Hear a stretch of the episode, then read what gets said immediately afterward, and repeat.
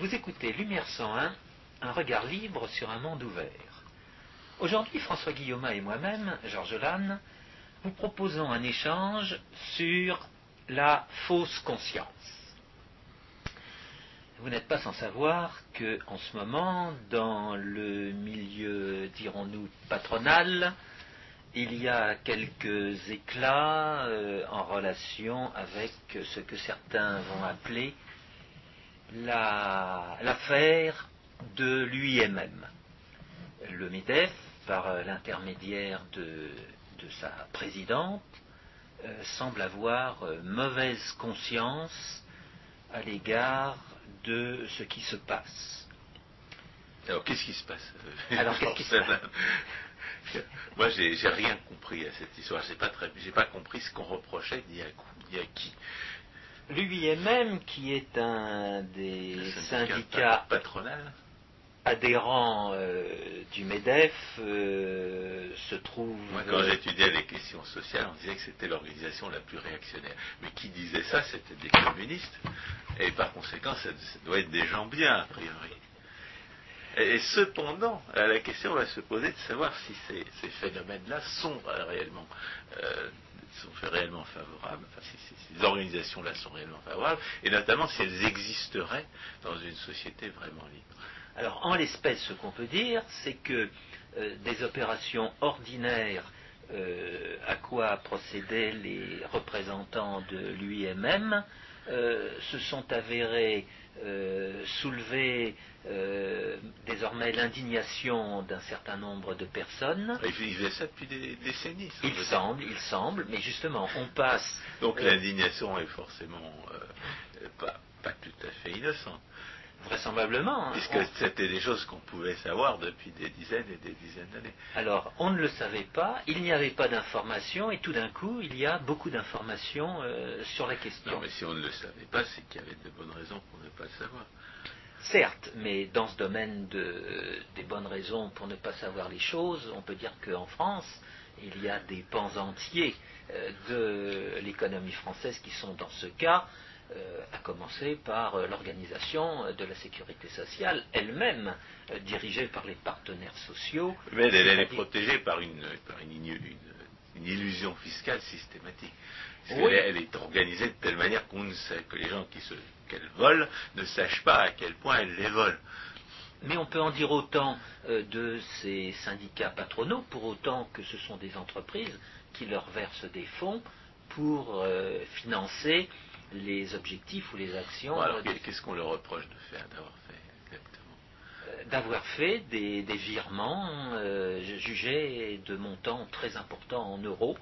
Tout cela euh, sans, sans, disons, fiscalité ou sans comptabilité. comptabilisation. Mais à qui ces virements ont-ils été faits C'est la question.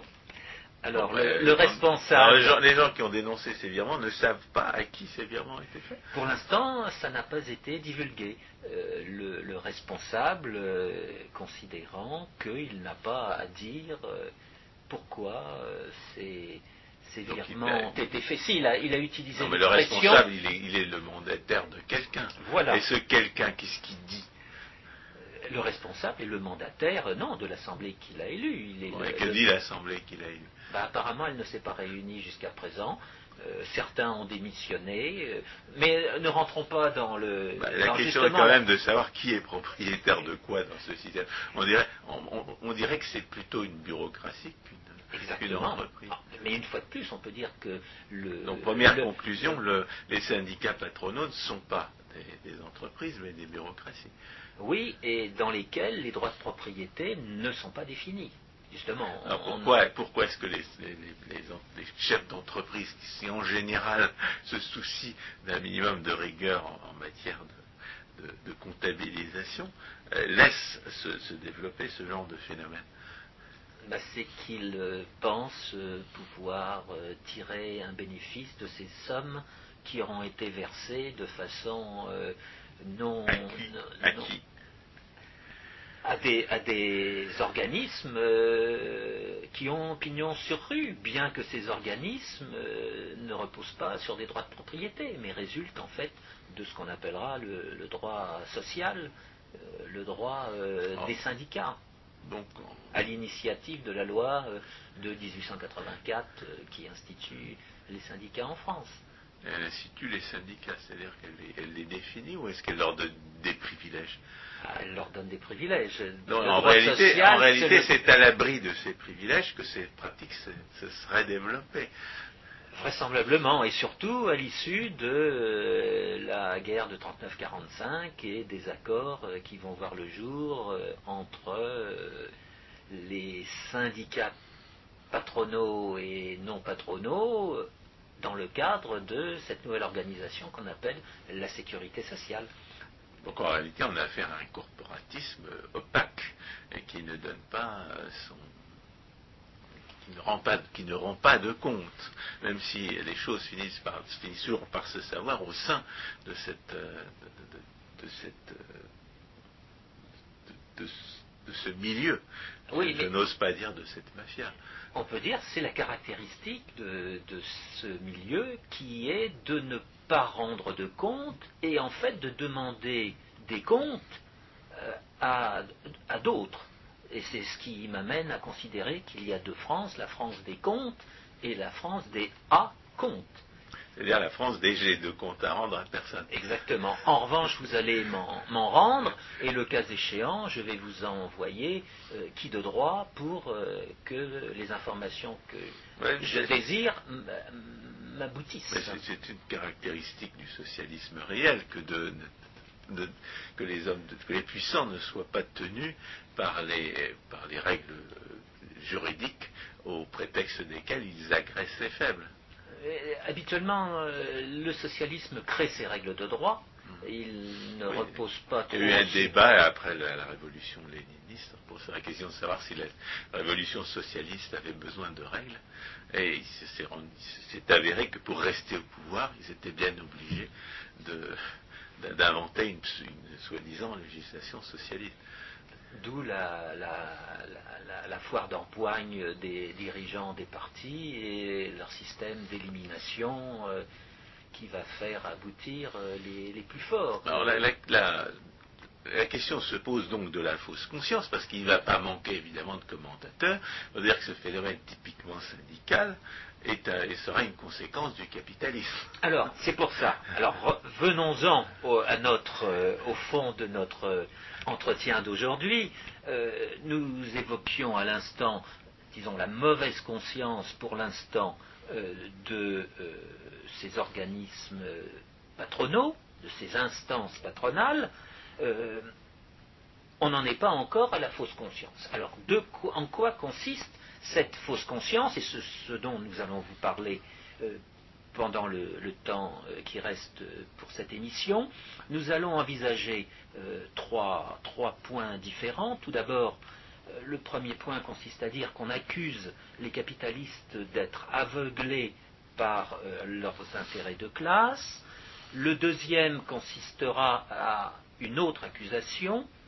On accuse les défenseurs des capitalistes d'être Du capitalisme C'est pas capitalisme. du tout la même chose. On, on va y venir, on va y venir. D'être des prostituées intellectuelles en se vendant à des intérêts illégitimes. Et enfin, troisième point, euh, les antilibéraux, confrontés à la démonstration de l'absurdité de leur thèse, n'ont d'autre recours, en définitive, que l'idéologie au mauvais sens du Oui, terme. la question est de savoir qui sont les idéologues. Nous y viendrons rapidement. Euh, Quand on n'est pas une, quand on n'est pas un, un voyou de plume, quand on n'est pas un garde du corps, on est, on est un garde du corps idéologique de la, du patronat euh, au- au- en utilisant des, des faux raisonnements que le que Dieu merci, l'analyse scientifique socialiste euh, est censée avoir réfuté.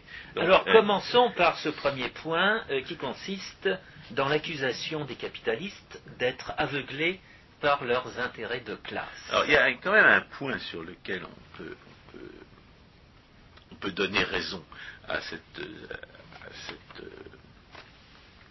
notion d'aveuglement.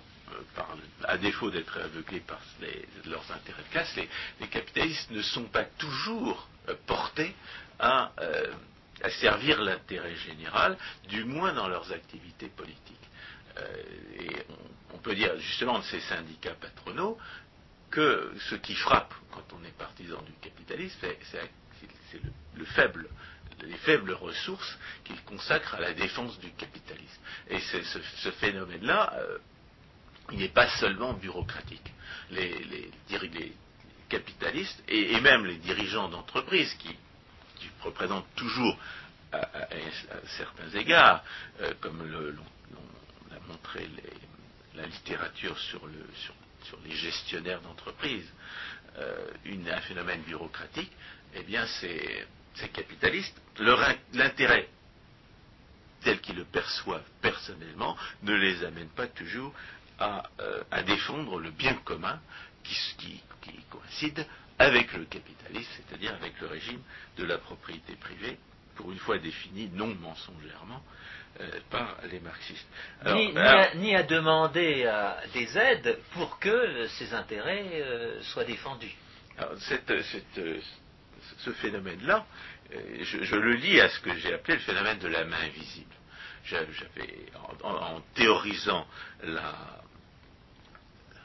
l'illusion fiscale comme, euh, comme branche d'une étude de, l'ignorance rationnelle, j'avais euh, mentionné un certain nombre d'avantages, et, aussi en parlant d'ailleurs de la, solidarité vraie, j'avais mentionné un certain nombre d'avantages de l'ordre de la, de la société capitaliste que les gens ne perçoivent pas, parce que aussi longtemps que les hommes de l'État ne les ont pas détruits, eh bien, il semble aller absolument de soi.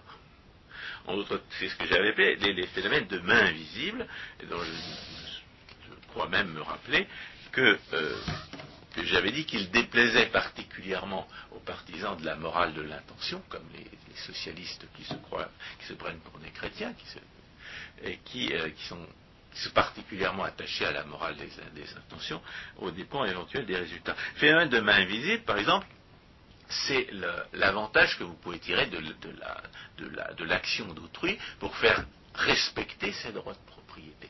Par exemple, un, propriétaire d'un terrain ou d'une rivière va euh, faire un procès à un pollueur qui a déversé des, cochonneries dans la rivière ou qui, euh, ou sur son terrain, il lui fait un procès et il le gagne, et euh, cette, jurisprudence, cette jurisprudence qui fait respecter les droits de propriété, parce qu'il faut quand même rappeler que c'est la réglementation étatique qui a, qui a permis au, début de la révolution industrielle aux industriels de polluer comme ils le voulaient, n'est pas un phénomène de marché. C'est un phénomène de, destruction du droit par la réglementation étatique. Et aussi un phénomène d'ignorance euh, sur euh, la pollution en question. La connaissance scientifique à l'époque étant beaucoup moins développée qu'elle n'est aujourd'hui mais ça, c'est la jurisprudence de se développer dans ce domaine. Euh, donc la, jurisprudence évolue à, mesure qu'elle accumule de l'information. Elle est faite pour ça. Donc, l'activité typique du capitalisme de défense de son droit de propriété par la victime d'une pollution, vous protège vous contre les pollueurs. Parce que le fait qu'un pollueur, une fois, a été condamné par les tribunaux, eh bien, dissuade les éventuels pollueurs de, limiter. Donc vous, avez, vous avez l'avantage que la défense de ces droits de propriété par la victime d'une pollution, eh vous protège vous de la pollution. C'est donc un avantage euh, invisible euh, que vous tirez du capitalisme. Euh, alors, euh, l'objection euh, naturelle des soi-disant écologistes aujourd'hui, c'est ah oui, mais un réchauffement de l'atmosphère. On a parlé du, réchauffisme, on a démontré que c'était une, que c'était une imposture, un mensonge organisé, que, par conséquent, la, question ne, se pose pas en ces termes. Le, réchauffisme est, un complot, un complot qui marche très bien, et on, on verra d'ailleurs et on a d'ailleurs dit pourquoi les capitalistes n'avaient pas forcément intérêt à dénoncer ce complot, même s'ils ont intérêt à savoir que c'en est un. Alors, deuxième avantage de main invisible que, euh, j'avais cité, c'est le, le plein emploi.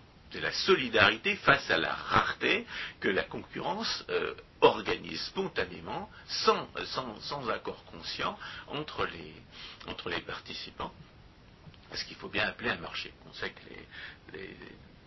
ceux qui s'appellent aujourd'hui les antilibéraux, puisqu'ils n'osent plus dire pourquoi ils sont, étant donné que cette, euh, doctrine-là était discréditée. Donc, ceux qui se disent aujourd'hui les antilibéraux, c'est eux qui utilisent le marché, ils n'ont que le marché à la bouche, parce que le marché, euh, ils savent pas ce que c'est, et parce que les gens à qui ils s'adressent, ils espèrent bien qu'ils ne le savent pas davantage. Là, on est obligé de parler de marché. Euh, pourquoi? Ben Parce que ça ne marche pas si on ne parle pas de marché. J'ai demandé l'autre jour à Arnaud Pellissier-Tanon ce que, c'était que le principe de totalité invoqué par les, thomistes euh, contemporains. Et il me disait, le, principe de totalité, euh, c'est ce dont Hayek parle quand il, quand il nous parle des avantages euh, du marché libre à condition que celui-ci soit vraiment libre. On a là véritablement un phénomène qui n'existe comme, émergence de l'interaction entre les individus, qui n'est pas le produit de la, volonté individuelle de qui que ce soit, mais qui, existe effectivement et qui existe du fait de l'interaction entre ces individus. Eh bien, une des choses qui existe du fait de l'interaction entre ces individus sur un marché libre, c'est la solidarité face à la rareté. Le meilleur exemple, c'est le plein emploi. Dans une société libre, sur un marché libre du travail, eh bien, il n'y a pas de chômage. Alors voilà. Il n'y a pas de chômage parce que, euh, les, gens qui cherchent du travail, la, concurrence leur permet toujours d'en trouver. Et comme, la, liberté des contrats euh, conduit à la productivité maximum du, travail, eh bien, ils sont, les mieux payés possibles, ce qui fait, qu'ils ils ont plus intérêt à se faire embaucher et à travailler pour eux-mêmes que dans n'importe quelle autre société. Il faut quand même rappeler que dans une société où les hommes de l'État volent aux, travailleurs la moitié des fruits de leur travail, eh bien la spécialisation est extrêmement limitée. Pour, acheter les services d'un plombier, plutôt que de réparer vous-même votre baignoire, plutôt votre robinet, eh bien il faut que vous soyez au moins quatre fois plus productif que le plombier. Parce que le plombier, va vous voler la moitié des fruits de votre, de, votre travail euh, en tant que salarié, il va lui voler à lui la moitié des fruits de son travail en tant que plombier. Donc pour acheter, pour acheter les services du plombier plutôt que de euh, faire le travail vous-même, il faut que vous soyez qu'il faut qu'il soit quatre fois plus efficace comme plombier que vous, vous ne pouvez l'être. Avec pour conséquence le développement des bricots machins et des et des et du et des et du, et du, de la réparation euh, faite par soi-même, qui n'est qu'une conséquence de l'esclavagisme fiscal et n'est pas du tout le produit d'un engouement particulier de la population pour des, activités euh, à laquelle on ne l'a jamais formé faut quand même rappeler ça. Et quand on parle de, l'interaction, euh, euh, cela n'a rien de mécanique, mais cela repose tout simplement sur la capacité euh, que chacun a de contracter avec l'autre. De créer de l'information et, de... la transmettre, encore une fois, sous une forme, sous une forme pas forcément consciente, car l'information sur la disponibilité relative des ressources que, que fournit le système de prix, c'est encore c'est encore un phénomène qui, est, lié au principe de totalité appliqué au marché. C'est pour ça qu'on est obligé de parler du marché dans ce contexte-là. Mais euh, parlant du principe de totalité, euh, cela ne doit pas aboutir à parler du plein emploi, car pour moi, le plein emploi, c'est une notion euh, keynésienne qui, justement, procède du holisme. Je préfère parler d'absence de chômage, c'est-à-dire une situation dans laquelle. Non, elle, est née dans un contexte historique particulièrement fâcheux, la notion de plein emploi. Le problème, c'est que. Alors que elle, a quand même le, elle a quand même le même sens. Le concept n'est pas faux, même si son appellation est, euh, hmm. entachée de, mauvais souvenirs. Il y a tout de même un parfum de holisme. On aurait la prétention euh, de. Non, mais ce que ça veut dire concrètement, c'est je cherche du travail, j'en trouve. Voilà, exactement. Et alors que, euh, soit dit en passant, euh, l'étymologie du chômage peut être rappelée, euh, le chômage au départ, c'était des gens qui travaillaient, mais il faisait trop chaud pour travailler dans de bonnes conditions. En conséquence, ils se mettaient, disons, à ne rien faire tant qu'il faisait trop chaud. Le chômage a pour étymologie euh, Donc c'est un chômage technique. Mais Exactement. Euh, euh, en l'espèce, le, réchauffisme indirect qui agit sur les conditions de travail. Le réchauffisme est un prétexte à ces impôts et à ces réglementations qui justement tuent l'emploi. Ça, c'est ça qu'il faut, qu'il faut rappeler. Le, le, réchauffisme est une, est une manière de, le réchauffisme politique est une manière de revenir au, chômage d'origine euh, par l'intermédiaire de la, violence politique. Mais je parle des phénomènes de main parce qu'il y a effectivement des phénomènes euh, liés à la perception de leur intérêt par des personnes privées euh, qui ne sont pas forcément favorables. Et parmi les phénomènes liés à la perception de leur intérêt privé par des personnes privées qui ne sont pas forcément favorables, c'est justement ce que les, un phénomène que les, que les antilibéraux, puisqu'il est question d'antilibéraux, dénoncent et qui n'existe pas, et, qui, dont il est justement nécessaire d'expliquer pourquoi il n'existe pas, c'est cette défense du capitalisme par les capitalistes que les antilibéraux, euh, évidemment, euh, euh, invoquent chaque fois qu'on tient un discours libéral. Vous n'êtes que des propagandistes du patronat et qui en réalité n'existent pas. Les syndicalistes, les syndicats, allez, au MEDEF, demandez au MEDEF de l'argent pour faire de la propagande pour le capitalisme, ben vous en aurez peu. Vous. L'Institut de l'entreprise, à une certaine époque, euh, eh bien, euh, payait, salariait Henri Lepage, c'est la meilleure chose qu'il ait jamais faite pour le capitalisme en France. Mais, euh, mais c'était pas beaucoup d'argent comparé à ce, aux sommes dont disposent les, euh, les, chefs d'entreprise en France, payer le salaire de Henri Lepage et ne même pas faire en sorte qu'il soit reconnu comme le grand économiste qu'il est, c'est euh, bah, ça, montre bien qu'il y a un phénomène à expliquer. Alors, on a expliqué euh, on a expliqué ce phénomène par le fait que les syndicats patronaux sont des bureaucraties. Mais il y a aussi le fait, et on n'est pas obligé d'y revenir, mais il y a aussi le fait que, le capitalisme, comme on l'a dit d'ailleurs la dernière fois d'ailleurs, n'est pas, forcé de défendre le capitalisme. Pourquoi? Parce que défendre le capitalisme, c'est défendre le droit de propriété de tout le monde. Et pas seulement le sien propre. Alors, les voleurs du socialisme, les soi-disant antilibéraux, les voleurs socialistes, ils reprochent aux capitalistes qui défendent le capitalisme de, se défendre contre leur prédation. Ah, le salopard qui refuse de se laisser voler, l'égoïste, le cœur, de pierre, qui refuse de se laisser réduire en esclavage. Euh, donc le, voleur socialiste, il voit la défense du capitalisme comme, comme un obstacle à leur prédation et, à leur, et, à, rêve. Parce que, comme j'ai tout à l'heure euh, à, Georges Lannes, et comme le, disait bien euh, Frédéric Hayek dans La route de la servitude, l'ingénieur est particulièrement porté sur le socialisme parce qu'il méconnaît complètement euh, que que l'optimum économique est différent de l'optimum technique, et qui croit que le socialisme, en,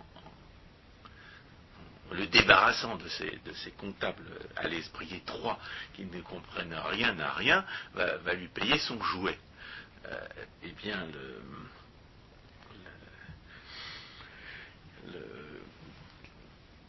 le, défenseur du capitalisme, lui, il défend euh, avec, l'esprit étroit du petit comptable qui ne comprend rien à rien, il défend la peine des hommes, parce que la comptabilité, quand elle est honnête, quand elle est euh, elle repose sur des jugements de valeur authentique, elle n'est pas une comptabilité nationale, par exemple, euh, eh bien, ce qu'elle comptabilise, c'est la peine des hommes. si l'entreprise paye son jouet à, l'ingénieur qui veut atteindre 90% d'efficacité technique, là où auparavant il y en avait 70%, eh bien c'est les salariés qui seront moins payés, c'est les clients qui devront payer plus cher le produit, et comme tout ça en général est mieux payé par le socialisme que par, que par le, phénomène bureaucratique à l'intérieur d'une entreprise, eh bien ce seront les, les victimes euh, de l'impôt, ce sont les victimes de la réglementation, dont le pouvoir d'achat, puisque, le pouvoir d'achat est à la mode, sera réduit. Quand on, quand on défend le capitalisme, il ne faut pas oublier qu'on défend qu'on proteste d'abord contre le fait que la sécurité sociale vole au SMICAR la moitié de son salaire. Ce qui veut dire que sans le pillage criminel et esclavagiste de la sécurité sociale, le SMICAR, son pouvoir d'achat, il serait double de ce qu'il est. Donc, quand on défend le capitalisme, on défend les droits des pauvres, quand on défend les droits des riches. Les, socialistes ne voient que les droits des, riches euh, auxquels euh, ils ne reconnaissent absolument, qu'ils ne reconnaissent absolument pas, c'est pourquoi je les ai appelés des nazis sociaux. Mais les droits des pauvres, le capitalisme les défend exactement autant. Et il faut ajouter que, étant donné euh, ces droits de propriété, intervient aussi la responsabilité. La responsabilité étant euh, là pour que, dans la mesure où quelqu'un va faire une erreur, il soit en mesure de dédommager la victime de son erreur. Non, mais la, question est de savoir justement hein, pourquoi le capitalisme, qui est responsable et qui par conséquent est obligé de subir les conséquences de ses décisions. Pourquoi ce capitaliste-là ne, ne, ne cherche pas à défendre le capitalisme Pourquoi il ne défend pas le bien commun ou l'intérêt général, qui en est un avatar plus ou moins euh, contestable plutôt que de défendre ses intérêts propres. Alors ce qu'il faut dire à cette occasion, c'est que justement, le, défenseur du capitalisme, lui, défend les droits de, les droits de propriété de tout le monde, des pauvres comme des riches, et c'est quand même les pauvres qui ont intérêt à ce que le droit de propriété de tout le monde soit défendu, parce qu'il n'a pas les moyens de se défendre autrement. Le riche, il peut toujours acheter des armes, et le puissant peut toujours voler l'argent. Le pauvre, lui, s'il si, vit dans une société où le droit de propriété n'est pas respecté, ben c'est lui qui sera victime du pillage. Un jour, on énumérera toutes les politiques dont l'opinion croit fermement qu'elles volent les riches au profit des pauvres, alors qu'elles volent les pauvres sans aucun profit pour personne. Et elle les fait rester pauvres au lieu de... Ça s'appellera voleur de pauvres. Et elle les fait rester pauvres alors qu'en capitalisme, justement, ils, ont la capacité de s'enrichir.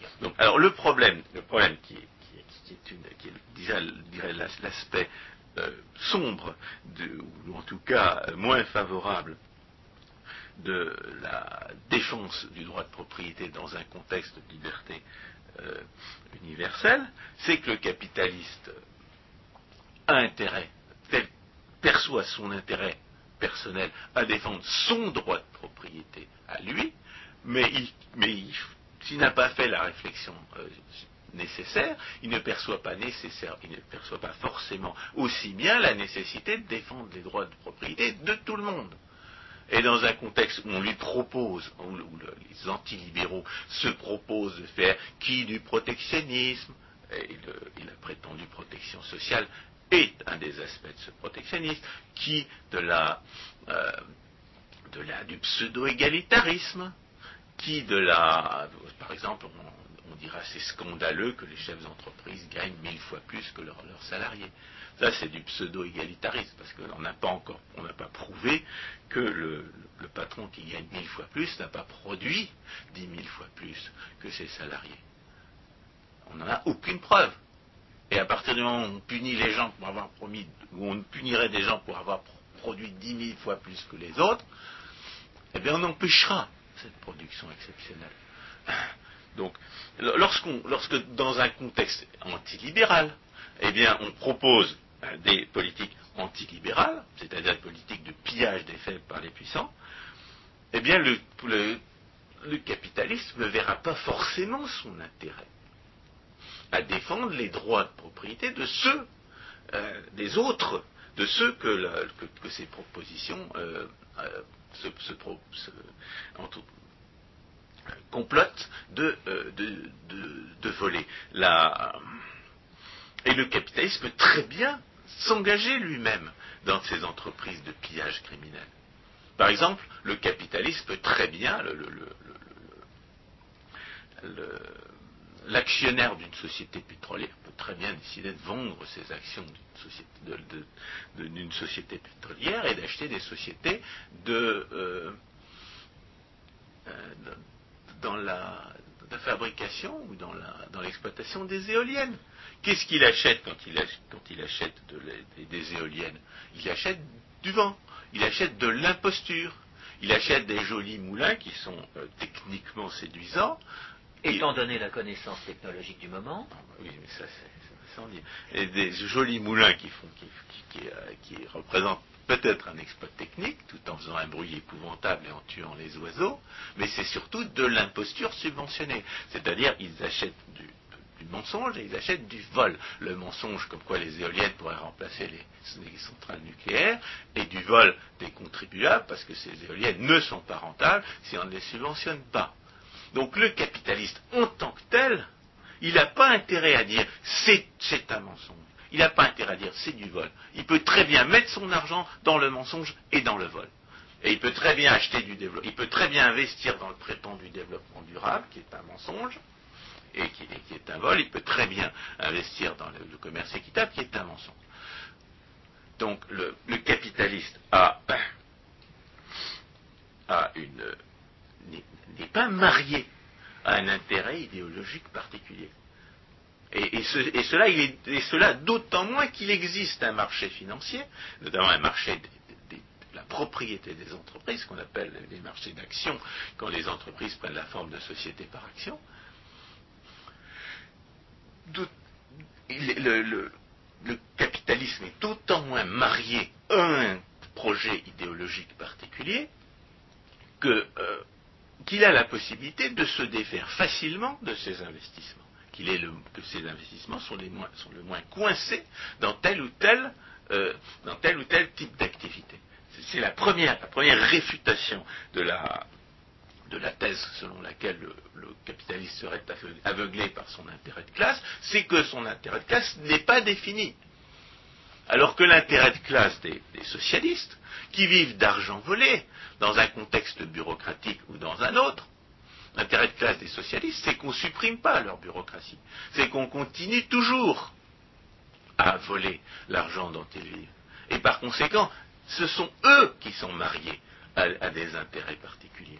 Ce sont eux qui, ce sont les gens qui, sont subventionnés, ce sont les, gens qui font tourner les, éoliennes, qui, qui, qui, savent rien faire d'autre que construire des éoliennes, qui sont mariés à l'imposture et au mensonge du développement durable ou à celui du principe de précaution qui va ou à, ou à celui de la justice sociale. Quel que soit le mensonge et la, criminalité socialiste, celui qui vit d'argent volé au nom du mensonge et par la criminalité socialiste, celui-là, son intérêt est marié à, ce, mensonge et à cette criminalité. C'est-à-dire que fort loin que le capitaliste ait un intérêt de classe qui le conduise à défendre le capitalisme, malheureusement,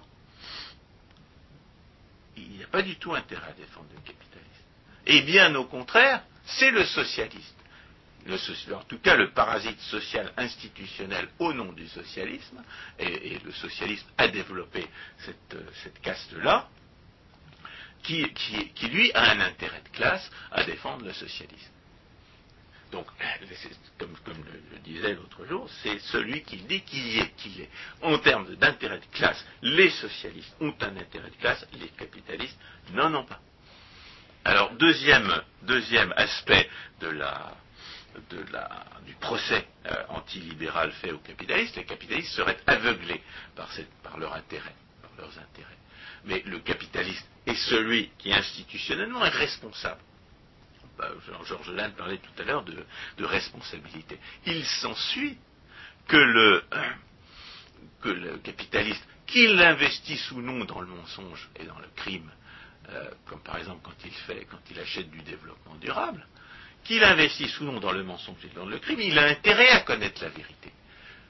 Parce que imaginons qu'un jour, à force, que, le réchauffement de l'atmosphère ne se continue à ne pas se produire, comme ça dure depuis dix ans, même d'après les, réchauffistes eux-mêmes, à force que le développement, que le réchauffement de l'atmosphère continue à ne plus se produire, comme il le fait depuis dix ans, il se peut que la baudruche du réchauffisme euh, se dégonfle on inventera probablement un autre mensonge, puisque le, réchauffisme fait suite au, trou dans l'ozone, et le trou de l'ozone lui-même, ne l'oublions pas, au refroidissement de l'atmosphère. Donc, à mon avis, le prétendu développement durable a de beaux jours devant lui.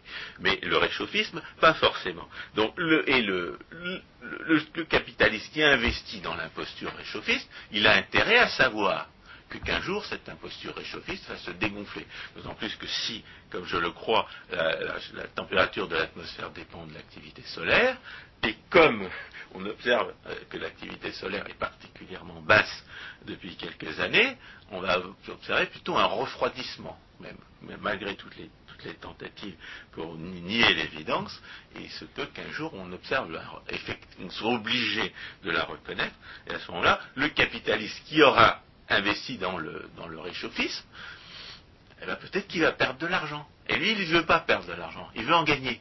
Et par conséquent, il a intérêt à savoir, et à savoir dès maintenant, que le réchauffisme est une imposture et qu'il y a de bonnes chances pour que ça finisse par se savoir. Donc le, ce n'est pas le capitaliste qui, n'a pas intérêt à connaître la vérité. Ce n'est pas le, capitaliste qui est aveugle, qui est volontairement aveugle devant la réalité des faits. C'est celui qui, étant, qui est dépendant d'un mensonge et d'un crime, a besoin que, ce, mensonge ne soit pas inventé et que pour que ce crime puisse continuer. C'est le partisan, c'est le réchauffiste qui a besoin d'empêcher par tous les moyens qu'on sache que le réchauffisme est un mensonge. C'est le, socialiste qui a besoin de euh, qu'on ne sache pas que le socialisme est faux. Alors évidemment, on n'est pas définitivement marié à une imposture et à un crime. Le divorce est possible, en dépit du fait que les syndicalistes ont tout fait pour qu'embaucher un salarié euh, soit plus contraignant que le mariage pour l'employeur.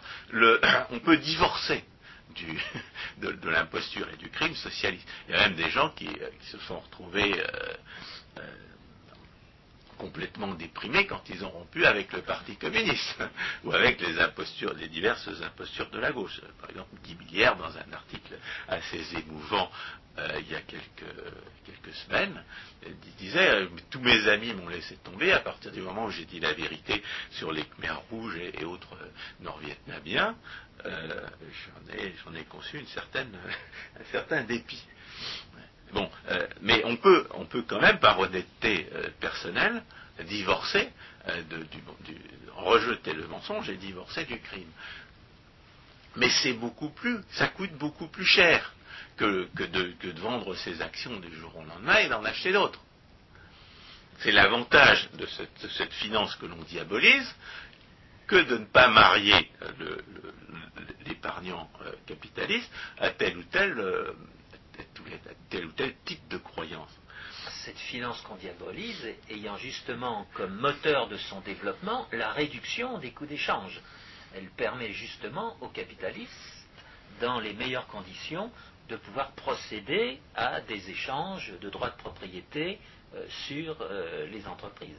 Alors venons-en maintenant à l'accusation euh, faite aux, défenseurs du capitalisme d'être des, euh, menteurs stipendiés.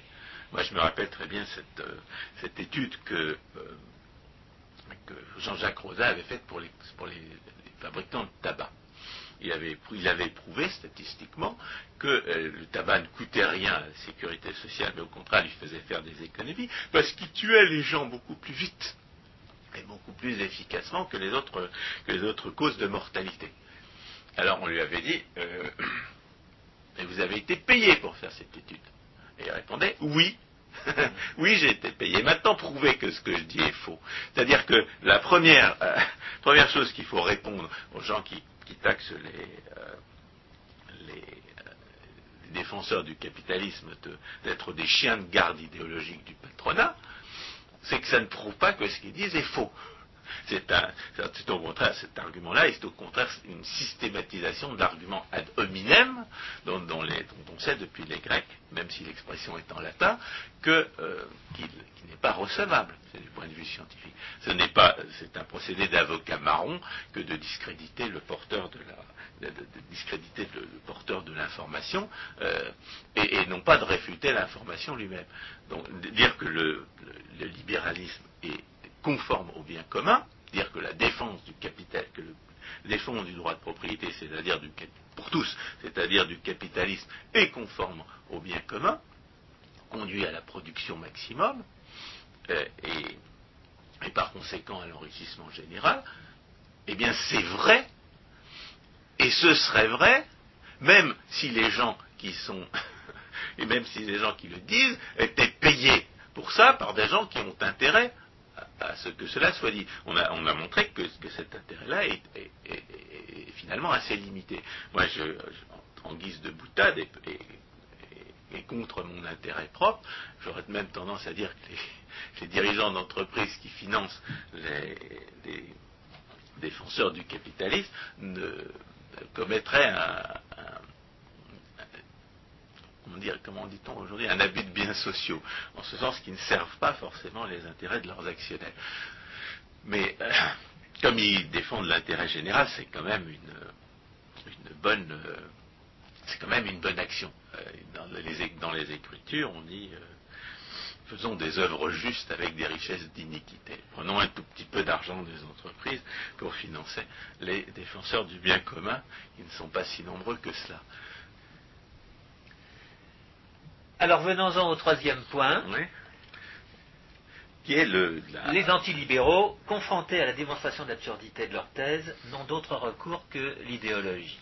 Alors, ça, c'est une vieille histoire. Hein. Ça commence avec Marx. Marx, euh, confronté à la démonstration de l'absurdité euh, du socialisme, qu'il avait d'ailleurs compris dans une très large mesure à propos du syndicalisme. Il parlait de, de socialisme euh, comment est-ce qu'il dit, socialisme naïf ou de socialisme vulgaire ou socialisme primitif. En tout cas, les syndicats, ils avaient très bien compris que l'action syndicale était vaine, et ils regardaient de haut ces gens qui, fréquentaient pour les, exciter contre, l'ordre établi. Euh, mais il avait, sa, théorie de la plus-value, qui malheureusement pour lui a été réfutée euh, avant sa mort par, par mm-hmm. au début des années 1880.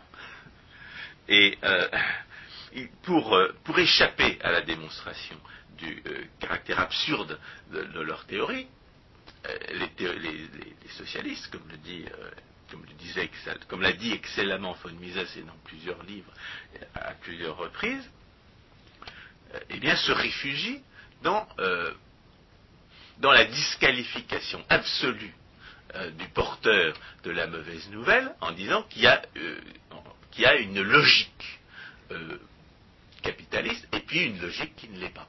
Ça commence avec la logique bourgeoise et la logique prolétarienne.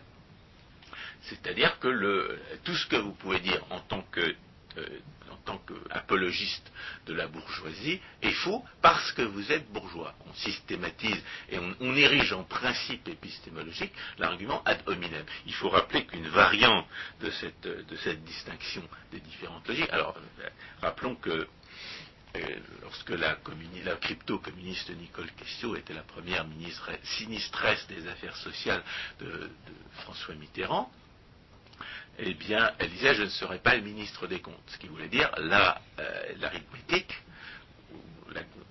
ou l'algèbre, puisqu'on a rappelé à propos euh, du raisonnement euh, comptable qui démontre l'absurdité du protectionnisme, qu'il faut savoir distinguer un, signe plus d'un signe moins pour, euh, pour comprendre la comptabilité. Donc l'algèbre, c'est de la logique bourgeoise.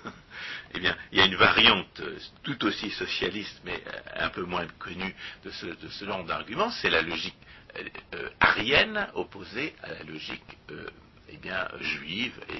Et, à défaut de, prouver que le porteur est juif, la logique des, races inférieures, suivant le, les théories du socialisme hitlérien.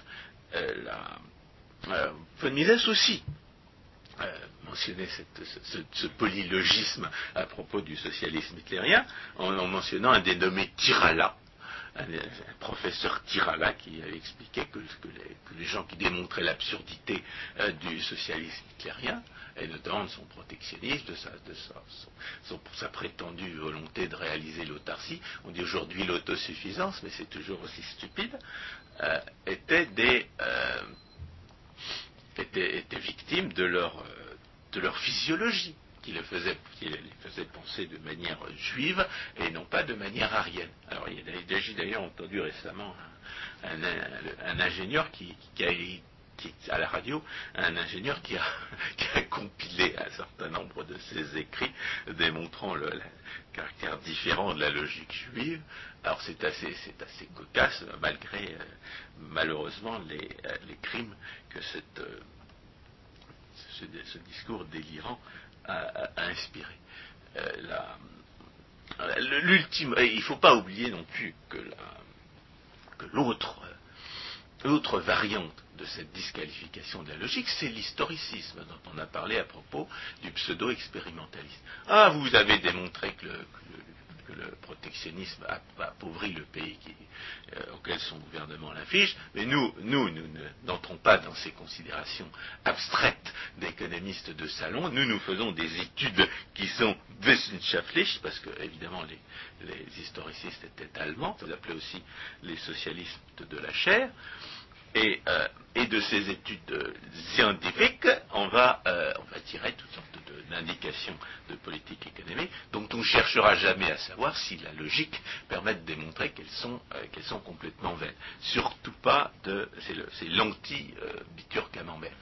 la loi de Bitur-Camembert démontre que toute politique de redistribution détruit tout ce qu'elle vole, eh bien, les, les socialismes de la chair opposent une prétendue expérience scientifique au raisonnement logique, tout cela pour protéger indéfiniment le, euh, socialisme de la démonstration euh, qui a été faite depuis le début de son absurdité. Alors, euh, comme toujours, comme les polylogistes à la, à la, Marx ou à la Tirala et les historicistes à la, à la Schmoller et à Zombart, ils passent toujours à un moment ou à un autre par la, chronique des aveux. Ce que Michel de Ponsin appelle la chronique des aveux, c'est-à-dire l'affirmation explicite ou, explicite au prix d'un simple syllogisme du fait que la vérité n'existe pas et que, comme disaient les, révolutionnaires sud-américains, comme Pagnello, le pouvoir est au bout du fusil. Donc, en réalité, l'essence du socialisme, c'est l'irrationalisme, c'est c'est la violence. Je veux pas le savoir tu fais comme on te dit de faire, bien tu crèves. Et alors le c'est ce que c'est ce que c'est ce qu'on appelle aujourd'hui l'idéologie. En déformant le mot. La, et la question est de savoir qui est l'idéologue dans cette affaire. Dans la, dans la définition qu'on a donnée Marx, euh, c'est-à-dire euh, un discours euh, de rationalisation euh, opposés à la réalité scientifique, euh, les idéologues, ce sont les socialistes. Manifestement, je crois qu'on a, écrit, il y a une littérature assez abondante sur l'idéologie du communisme et du socialisme, donc on n'a pas besoin de revenir là-dessus. Euh, oui, il y a en particulier cette excellente réédition par les éditions du Trident de Jules Monroe en trois tomes sur euh, le communisme. Voilà, donc, donc euh, c'est ce qu'on appelle aujourd'hui idéologie, euh, c'est effectivement les, socialistes qui, qui en sont porteurs. et le refus du réel est caractéristique de, ce qu'on appelle les, ce que, ceux qui s'appellent aujourd'hui les antilibéraux. Il faut, quand même, il faut quand même rappeler que Marx, quand il parlait d'idéologue, il se référait à une réalité historique dans de la pensée. Euh, et, les idéologues, c'était quoi? Ben, C'était tout simplement les gens qui considéraient la théorie économique, dont Marx prétendait s'occuper, comme une science morale, c'est-à-dire comme une science qui s'occupait des opinions, les jugements de valeur étaient des opinions, la production était guidée par des opinions, c'est-à-dire par une information possédée par des êtres humains. Eh bien, les idéologues de cette époque, c'était les meilleurs économistes de leur époque. C'était, Jean-Baptiste Say, c'était Dessudes de Tracy, c'était Cabanis, et c'est Napoléon Bonaparte qui les appelait idéologues, parce qu'il ne voulait pas les écouter. Lui, il voulait, euh, il voulait du pouvoir, du pouvoir au bout du fusil, et il ne voulait pas ce qui était conforme au bien commun des Français. C'est pourquoi il les a envoyés dans des expéditions de conquête meurtrière qui n'ont abouti à rien comme pour illustrer la loi de Bitur-Camembert. Oui, ce point est important parce qu'on assiste euh, là à un cas précis de dénaturation d'un mot. Le mot idéologie a été vraisemblablement créé par euh, Condillac, euh, qui a intitulé un de ses livres ainsi. On est donc au début du XVIIIe siècle. Et progressivement, ce mot a reçu une connotation péjorative, et aujourd'hui, au début du XXIe siècle, un idéologue est considéré de façon péjorative. Le mot est, encore utilisé dans cette acception du terme. C'est pour ça que nous nous ne pouvons pas totalement rejeter l'idéologie. De même qu'on ne peut pas rejeter, quand on est libéral, l'égalitarisme et la démocratie, parce que le vrai égalitarisme et la vraie démocratie sont, euh, sont libéraux. Eh bien, de même, on ne peut pas rejeter totalement l'idéologie, dans la mesure où les derniers idéologues, ce sont ceux qui, par exemple, affirme qu'on ne peut justifier une politique économique que par la, philosophie politique, que tout ce que les statisticiens qui se prennent pour des économistes, ou tout ce que les économistes qui se prennent pour des philosophes politiques, affirment à l'appui d'une théorie économique est logiquement irrecevable. Que ce qui, peut justifier quelque chose, c'est la morale, et ce qui peut justifier une politique, c'est le droit ou la condamne, en général, c'est ce qu'elle mérite. Donc, nous, ne pouvons pas rejeter la, notion d'idéologie, jeter l'origine du mot idéologie avec, la condamnation, euh, en raison de la condamnation qu'on en a faite euh, pour des raisons historiques. Et nous sommes obligés d'assumer l'appellation d'idéologue, à la fois parce que nos grands ancêtres étaient comme nous les meilleurs économistes de leur époque, et parce que, comme nous, ils comprenaient que la théorie économique est une, est, une, étude de, l'esprit et non pas des choses. Et à cet égard, il faut rappeler que cette idéologie-là, maintenant que les, socialistes sont obligés de s'appeler antilibéraux parce qu'ils n'osent plus euh, dire ce pour quoi ils sont, ils ne peuvent plus dire que ce contre quoi ils sont, en dénonçant comme des produits du, libéralisme euh, des, phénomènes indésirables, voire catastrophiques, qui sont des produits de leur, de leur, euh, de leur lubie à eux. Et cette idéologie libérale, eh bien, elle peut faire rêver, parce que parce que les gens qui sont à moitié esclaves des hommes de l'État, eh bien, peuvent parfaitement rêver d'être un jour délivrés de ce, semi-esclavagisme. Euh, Hayek disait que les socialistes avaient gagné parce qu'ils réussissaient à faire rêver. Ils réussissaient à faire rêver l'ingénieur que, euh, qu'un jour le socialiste lui paierait son jouet. Il réussissait à lui faire rêver le salarié qu'un jour son pouvoir d'achat augmenterait. Mais aujourd'hui, ce qui augmente, pourrait augmenter le pouvoir d'achat du salarié, c'est que le monopole communiste de la sécurité sociale disparaisse. C'est qu'on cesse de, l'écraser d'impôts euh, pour des lubies qui ont non euh, égalité des chances, justice sociale, développement durable. C'est-à-dire être délivré de ces, de, ces, euh, de ces, idoles contemporaines qui font de lui la victime de sacrifices humains, c'est ce dont, l'animal politique contemporain peut rêver aujourd'hui. Et, pour ce qui est d'augmenter le pouvoir d'achat, n'oublions pas que la loi de Bitur-Camembert promet ce que promettaient les marxistes à ces, dupes, c'est-à-dire le trésor caché. Si on supprime la redistribution politique, c'est autant de richesses qui ne seront plus détruites et que les gens pourront, que les producteurs pourront garder pour eux.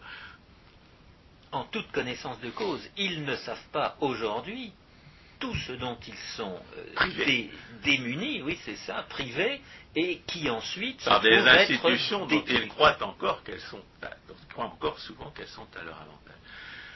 François Guillaume, le temps est largement arrivé à son terme. Euh, j'espère que les auditeurs se seront faits au travers euh, de ce développement euh, de la fausse conscience une idée de ce qu'elle est et qu'ils en tireront les conséquences, mais je pense que dans une prochaine émission, nous aurons l'occasion de revenir sur cette notion. Chers auditeurs, merci de nous avoir écoutés.